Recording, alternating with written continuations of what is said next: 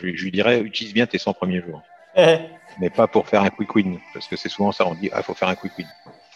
Ouais, peut-être. Euh, peut-être faut avoir un ou deux trucs un peu, un peu emblématiques euh, dans, dans, ces 100 jours. Mais ce qui est le plus important dans ces 100 jours, c'est de bien comprendre l'entreprise et, et, et, sa situation. Donc c'est un peu comme un médecin, c'est de faire un bon diagnostic.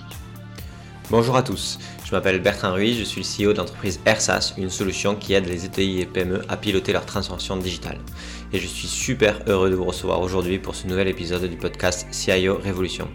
Ce podcast est né de l'envie de comprendre en profondeur comment fait une entreprise pour se transformer digitalement. Pour cela, nous allons interviewer des DSI d'entreprises de toute taille et les faire parler de leur quotidien, de leurs challenges, de leurs échecs, mais aussi de leur relation au métier pour tenter d'extraire le maximum de bonnes pratiques pour lancer et exécuter une vraie transformation digitale dans son entreprise.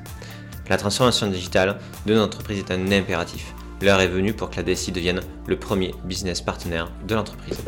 Pour ce podcast, je suis très heureux d'avoir comme invité Didier Fleury, qui a été plusieurs fois DSI et qui est aujourd'hui le DSI du groupe Massif. Didier, pour commencer, peux-tu te présenter? Bonjour Bertrand, oui, je peux, me présenter. Il faut que je donne mon âge, tout. Euh, Ça peut rester plus, un peu moins intime si tu le souhaites. non, en, quelques mots, j'ai quand même 61 ans, donc euh, je ne vais pas le cacher, c'est pas un problème. Euh,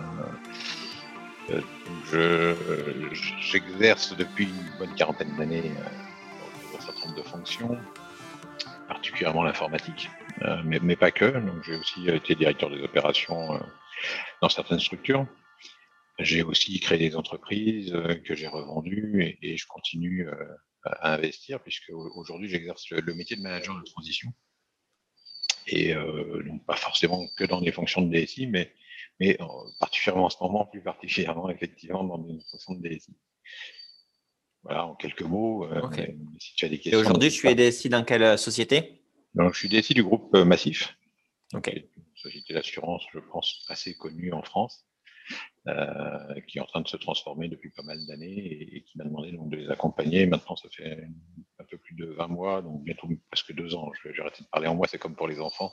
Arrivé à deux ans, on ne parle plus qu'en années. Ok. Et du coup, aujourd'hui, euh, c'est quoi ton principal enjeu dans cette entreprise en tant que DSI le premier enjeu a été de, remettre une, DSI en ordre de marche, je, vais le dire comme ça, puisqu'il y avait une, initiative, euh, on peut la qualifier de malheureuse, mais on ne sait jamais qu'après, donc c'est toujours facile de raconter l'histoire, c'est un peu plus difficile de prédire l'avenir. Et, d'ailleurs, il y a beaucoup plus de charlatans dans la prédiction d'avenir que dans les historiens. Et donc, c'est toujours facile de, regarder derrière. Mais bon, il y, a, une initiative qui était, je pense, louable, mais qu'on a dû voir dans beaucoup de DSI, euh, qui était de passer à l'agile. Donc, euh, il y a quelques années, moi, je l'ai beaucoup vu dans les dans les startups en, parallèle. C'est le modèle de Spotify qui était le, le nec plus ultra, et il fallait faire passer tout, tout le monde en, en modèle Spotify puisqu'il avait donné tellement de bons résultats chez Spotify qu'il fallait l'adopter partout. Tous les cabinets de consultants, d'ailleurs, le, le promouvaient dans ce, dans ce sens. Et on peut considérer que dans une société comme la Massif, c'était pas forcément adapté. Et d'ailleurs, c'est ce qui c'est ce qui s'est passé. Ça a été, euh, un échec euh, assez important et en plus d'une perte de confiance assez forte entre l'informatique et, le business euh, justement. Donc ma première première étape, celle que je vais, je vais dire, elle est terminée. C'est jamais fini fini, mais qui, s'est achevé, je, pense, euh, vers septembre de l'année précédente, là, donc 2020, puisqu'on est en 2021. Je ne sais pas présenter mes voeux, mais, tout, le cœur, tout le cœur y est, et, à l'ensemble des, gens qui regardent ce podcast.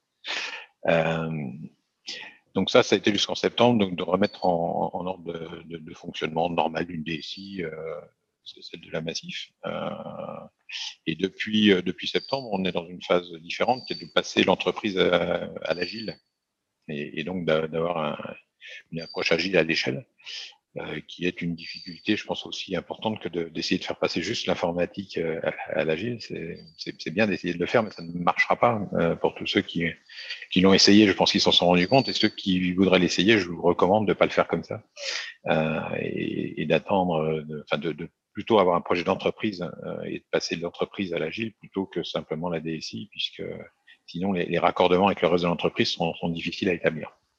Donc on est dans cette phase maintenant euh, de, passer l'entreprise euh, à l'agile et bien sûr avec l'informatique, mais qui a un peu plus d'expérience puisque on apprend beaucoup de ses échecs et, comme on en a vécu un, bien on peut en faire part maintenant et c'est pas, c'est pas grave.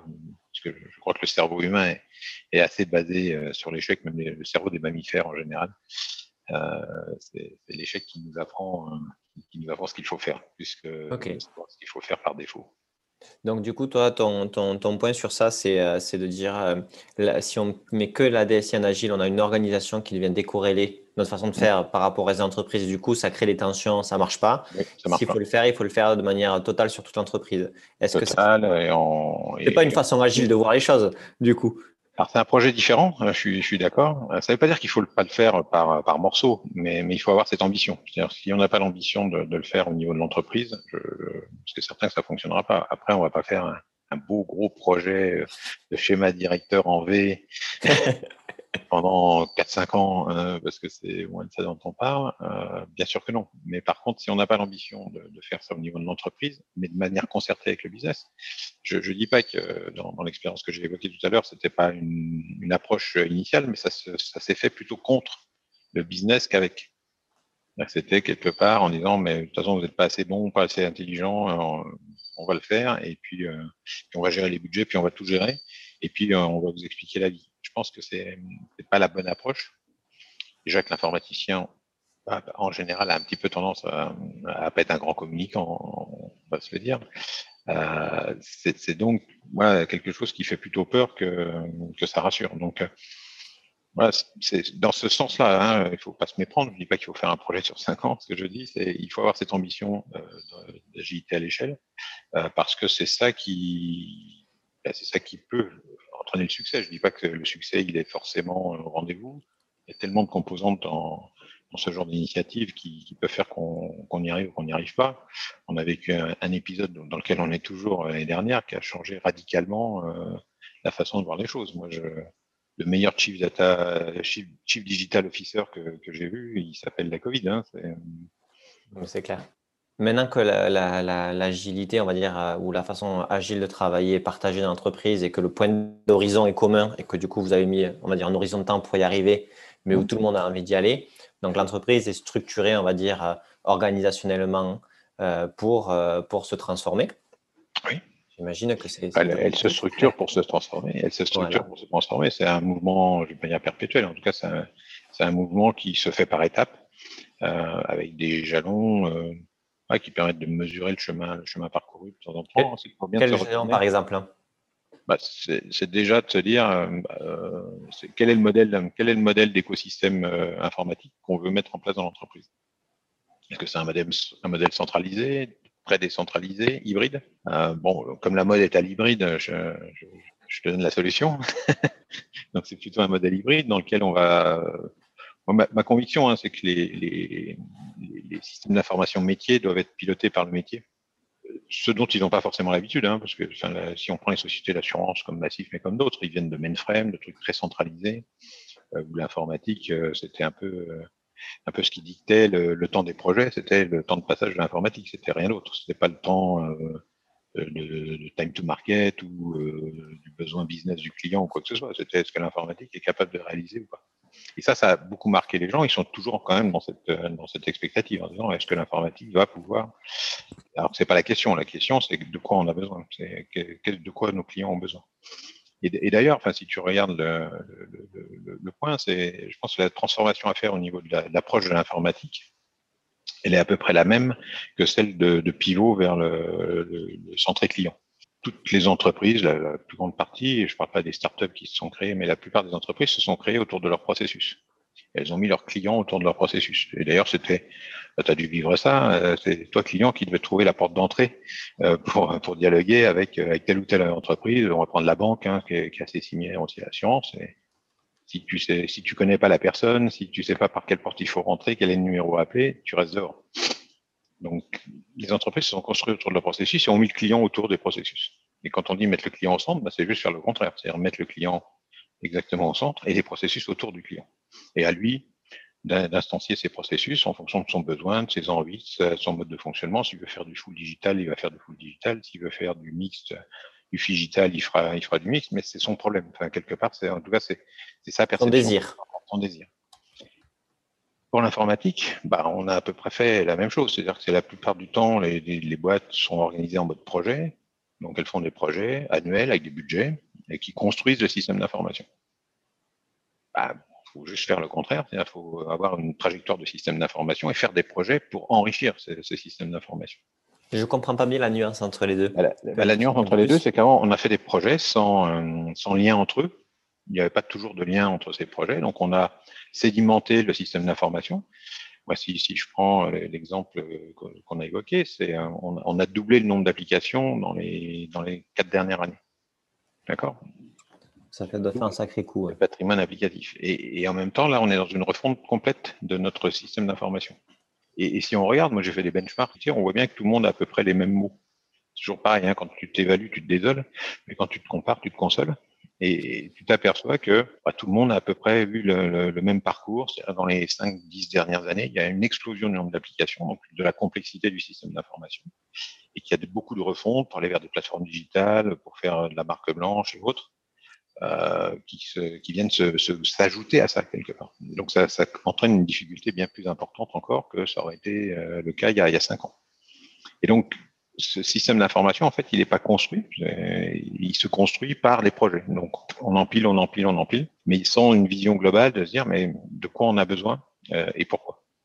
Et si je prends l'exemple de on est en train de faire un transfert assez important entre justement du, mainframe, donc du homemade, donc des applications faites en interne, voire même des applications pas mainframe, mais faites en interne aussi, vers du logiciel. Mais quand tu fais ça, tu changes aussi radicalement ton approche. Euh, déjà, ta relation avec les éditeurs elle est primordiale. C'est-à-dire que tu dois connaître les partenaires. Ça, ça devient des partenaires, c'est plus du tout le même mode de fonctionnement. Euh, tu vas engager des équipes, si tu, si passes à Agile, tu vas engager des équipes euh, plutôt que des individus. Donc tu passes d'un mode régie assez classique où tu achètes euh, de l'humain, de la viande, si je veux être un peu, un, peu péjoratif, et c'est toi qui la pilote et c'est toi qui lui dis ce qu'il faut faire, à j'ai un partenaire, ce partenaire a des expériences, il va m'apporter quelque chose. Par contre, je dois le mesurer, donc comment je le mesure? Comment je mets en place des matrices de compétences, des valeurs de points bah, pour, évaluer la, continuité de l'équipe? On sait tous qu'en agilité, ce qui est primordial, c'est la continuité de l'équipe. Et euh, quand tu es en régie, bah, tous les six mois, que tu, comprimes les coûts et que tu, tu dis au mec, bah, attends, je te donne six mois de plus de, visibilité, fais-moi 5 euh, euros, 10 euros, 20, 20 euros, 50 euros de moins sur le TGM. Quand tu fais ça, tu es en train d'appauvrir la valeur que, les gens produisent. Et puis au bout de six mois, on finit par te prendre le mec et le mettre dans une autre boîte dans lequel on le vendra TGM, un TGM meilleur. Donc il y a une transformation très importante euh, du mode d'achat, du mode d'engagement avec les, partenaires, euh, de la relation avec les, éditeurs. Euh, donc des choses que la plupart des entreprises que j'ai évoquées tout à l'heure, je t'ai parlé de benchmark, bah, sont en train de mettre en place avec plus ou moins de bonheur, plus ou moins de facilité. Mais tu vois bien que c'est une transformation très importante euh, de, de l'approche euh, qui était celle qui existe depuis 20-30 ans euh, en France en particulier. Et donc, du coup, dans la structuration du SI, donc tu as dit deux choses qui me, qui me semblent importantes dans, dans, tous les cas, si tu peux un peu plus approfondir. C'est le premier, c'est euh, j'ai des outils métiers, ces outils de métiers-là vont être pilotés par les métiers parce que c'est eux qui ont vraiment le besoin. Il faut qu'ils se, qu'ils se, sa culture à la, vraiment à, la, à, la, SI pour pouvoir vraiment faire les bons choix. Bien sûr, tu as un support pour les aider, pour les intégrations, etc. Oui c'est une chose. Et le second point, c'est tu parlais de structuration du SI, où le SI doit être créé avec un horizon de je suis capable de, de me connecter, d'être interopérable avec plusieurs SaaS euh, et là-dessus. Mm. Est-ce que ce, type de SI, euh, est-ce qu'il a un nom? Est-ce que, euh, est que tu utilises On appelle ça, une plateforme digitale. Hein. Enfin, le, le, terme le plus commun employé aujourd'hui s'appelle plateforme digitale. Alors, ça veut tout dire et rien dire. Mais dans une plateforme digitale, tu as quoi? Tu vas avoir toutes les couches d'échange euh, qui, est, qui, est, un point important. Tu vas mettre euh, ta, migration vers le cloud. Donc, pareil, le cloud, euh, on est sur des entreprises qui sont très souvent sur du on-premise. Euh, historiquement, aller vers le cloud, ça veut rien dire. Hein. C'est pourquoi on y va. Euh, et sachant que ça entraîne deux problématiques fortes. Hein. Le cloud, c'est la sécurité ouais. et la performance. C'est-à-dire quand tu commences à avoir un système qui était centralisé, où tu maîtrisais, euh, on va dire, la sécurité périphérique au moins et, et, les performances internes, puisque tout était sur le même réseau, et que tu passes à des choses qui vont être euh, en interne, externe et autres, la problématique, euh, même de PRA, donc de plan de reprise d'activité, de continuité d'activité, devient différente. Donc il faut repenser l'ensemble de tes processus euh, et l'ensemble de ton approche. Et dans une entreprise fortement contrainte par la réglementation, comme le sont les assurances et les banques, euh, ça, ça prend des, des proportions non négligeables. Et le problème n'est pas le cloud. Le problème est de dire comment tu continues à assurer la sécurité et les performances, voire même que tu les améliores. Parce que si c'est juste faire ce qu'on avait avant, euh, la belle affaire, hein, dépenser plusieurs millions d'euros juste pour faire ce qu'on avait déjà, c'est moyen. Donc c'est comment tu apportes plus de sécurité, plus de performance, euh, et surtout aux clients bah, un meilleur système d'information pour, euh, pour avoir un avantage compétitif. Hein, Donc là, il y a vraiment un enjeu de, de en, interne chez toi d'avoir les bonnes personnes architectes pour créer cette architecture-là. Et si extrêmement complexe, mais hyper puissante, puisqu'elle doit, doit permettre d'être le socle, socle qui permet d'intégrer rapidement dans de bonnes conditions, sécurité, prix, etc. Oui, puis, euh, c'est la définition de ce qui est transverse et de ce qui est, de ce qui est vertical. Donc, euh, ce qui est business euh, yard sur, sur l'assurance, c'est très spécifique. On a à côté la santé prévoyance, ça partage relativement peu de choses. Si ça va partager de la lutte antifraude, par exemple, ça va partager des, des, des choses comme ça, d'un point de vue fonctionnel. Et après, ça va partager des opérations, des infras, euh, et une architecture de système d'information qui doit être la plus cohérente possible. Pourquoi? Parce que si tu multiplies les outils, tu multiplies les problématiques de performance et de, et de sécurité. Parce que les patchs des différents logiciels, enfin, plus tu en as, euh, plus c'est complexe, euh, plus tes tests de non-régression deviennent complexes, plus, enfin, voilà. Donc, c'est une plateforme digitale, ça doit être à la fois complexe d'un point de vue euh, richesse, mais ça doit pas être compliqué. Parce que si ça devient compliqué, euh, le, voilà, le diable est dans le détail. Donc, euh. Et est-ce que que est-ce qu'on peut faire l'analogie en disant en fait ce que vous essayez de faire tous vous les DSI qui sont dans cette intégration de, de services complexes, mais il ne faut pas que ce soit compliqué. en fait, c'est comme le SSO. C'est-à-dire le SSO, c'est la partie, c'est une feature, on va dire, euh, de cette problématique-là, mais qui est maintenant euh, mmh. admise par tout le monde en disant, mais oui, il y a une façon de gérer ça pour toutes les applications, c'est simple, c'est puissant, c'est secure, on le gère comme ça. Et en fait, ça, il faut arriver à le répliquer, enfin, cette typologie-là de... C'est ça. Hein. moi, j'avais une vraie difficulté autour euh, des outils collaboratifs. on avait fait le choix de Google Suite en février euh, l'année dernière, il y a un an, on avait déployé que 54% euh, du périmètre en 18 mois. À la fin de l'année, j'étais à 99%. Qu'est-ce qui a permis ça? C'est clairement euh, le problème sanitaire qu'on a, auquel on a dû faire face avec des gens qui devaient bosser depuis chez eux. Quelque chose qui n'était pas envisageable ou pas envisagé, même d'un point de vue de management, parce que tu changes aussi les règles de management avec des gens qui sont à distance et tout. Et c'est c'est une remise en cause. Donc euh, forcément, les managers, soit de la Massif ou d'autres entreprises d'ailleurs, hein, euh, leur difficulté, elle est de piloter les gens euh, sur des objectifs et pas en étant derrière leur dos tous les jours. Alors que le modèle de management, encore, trop souvent, il est bah, d'être présent physiquement et de pouvoir avoir un échange. Et c'est demandé aussi par les collaborateurs. Qui qui pour eux, c'est facile aussi de lever la main et d'avoir quelqu'un qui vient les, les, aider tout de suite. Donc, il, faut faire évoluer toutes les consciences. Je, je comme ça, c'est que ce soit celle des collaborateurs, puisque qui se plaignent d'un management peut-être un peu trop micro, euh, mais en même temps, ça les rassure parce que bah, ils, ils prennent pas trop de risques, ils prennent pas trop d'initiatives, et puis ils se contentent de ça. Versus, euh, bah, ouais, une distance qui va obliger à se prendre plus en charge, être plus autonome, et, euh, et d'avoir des outils qui permettent cette, cette, cette autonomie. Je pense que pour faire ce qu'on est en train de faire ce matin, on l'aurait certainement peut-être fait en présentiel il y a, il y a quelques mois. Sûrement. Plus, naturellement. Alors que là, c'est venu naturellement de le faire comme ça, parce que de toute façon, on ne se pose même plus la question.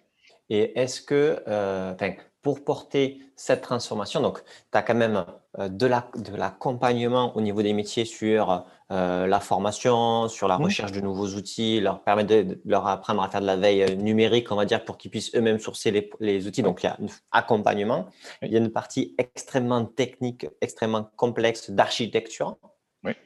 Et ça, c'est tes équipes. Et donc, du coup, tu as combien de personnes dans tes équipes? C'est quoi la nature des personnes? Comment tu gères bah, Aujourd'hui, euh, la, la franchise massif, c'est à peu près 1000 personnes, avec 50% d'internes, 50% d'externes. Ok, mais toi, dans tes équipes, c'est qui que tu as? Quel type de poste? Moi, aujourd'hui, j'ai tous les postes. J'ai euh, des architectes d'entreprise, euh, j'ai des gens qui développent des applications, j'ai à peu près tout ce qui peut exister dans l'informatique, dans toute la nomenclature des métiers informatiques. Je, je crois qu'il m'en manque pas, sauf quand tu es éditeur ou par exemple, tu as des customer success J'en ai pas encore que. Ça, c'est aussi une des transformations nécessaires euh, dans, dans, dans, ce qu'on est en train de vivre. Donc, qui s'appelait euh, des, des, des, des, gens, des, SDM, des services delivery managers, hein, si, on le fait à, à Moditil, un, un peu ancienne. Euh, donc des services delivery managers, c'est des customer success. Enfin, si, tu veux aller au, bout, euh, c'est qu'il faut vraiment les mettre au contact des clients et, justement faire les liens, les ponts euh, qui sont nécessaires pour que tout le monde se, se comprenne. Mais je, je l'ai déjà dit plusieurs fois, enfin, ce qui s'est passé l'année dernière, il faut toujours voir quand même le côté positif, a permis à tout le monde de prendre conscience euh, de la position de l'informatique dans l'entreprise. C'est pas seulement du support, c'est un peu plus. Ouais, bah et euh, la sécurité, euh, un truc qui était difficile à expliquer euh, il, y a, il, y a, quelques, quelques mois. Je n'intéressais personne, ça c'est chiant, voire même les budgets, on avait tendance à les, à les renier un peu parce qu'on est oh, ça sert à quoi? Je pense que tout le monde a bien compris que c'était plus une question. Et, et donc, le, la, la, la, la, culture des, des dirigeants de l'entreprise est, est, maintenant, ils sont, ils sont beaucoup plus concernés euh, par ces aspects-là. Donc, quand on leur parle de transversalité, du fait que d'avoir euh, plusieurs data centers euh, dans plusieurs entités, c'est peut-être pas très bien et c'est peut-être plus difficile à gérer, ils le comprennent et voilà, ils prennent les décisions pour que ça, ça change. Alors qu'auparavant, ils disent oh c'est chiant, enfin, ouais, on va pas faire ça, puis ça va emmerder machin. Non, enfin là, on est, on est vraiment plus, et c'est accepté par tout le monde, beaucoup plus accepté. Après, tu as toujours la résistance au changement de l'humain qui est, qui est naturelle et, et c'est pas grave. Et quasiment légitime. oui, c'est pas grave, c'est pas grave. C'est, ça fait partie du, du, du process. Donc, du coup, euh, Covid, accélérateur de, de transformation, transformation, numérique des entreprises, ou dans tout cas de la prise de conscience. Donc, du coup, mmh. c'est, formateur, on va dire.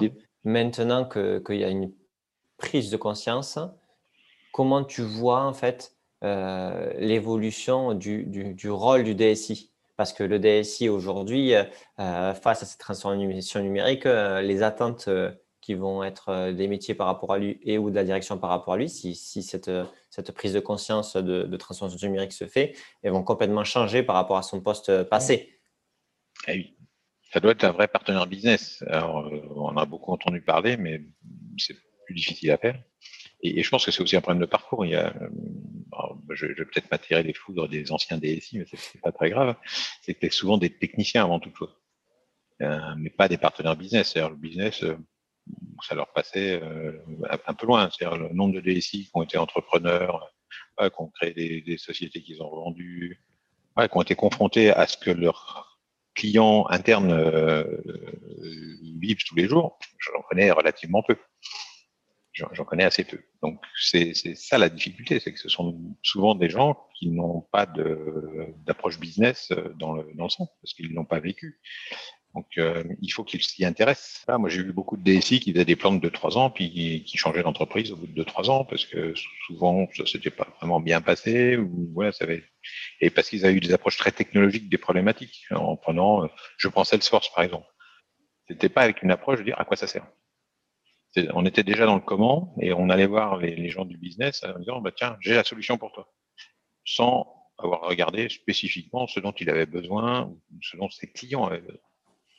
Donc ça c'est la vraie difficulté je pense pour les DSI aujourd'hui c'est de se transformer aussi euh, parce qu'ils en parlent beaucoup mais il faut toujours s'appliquer les choses à soi-même.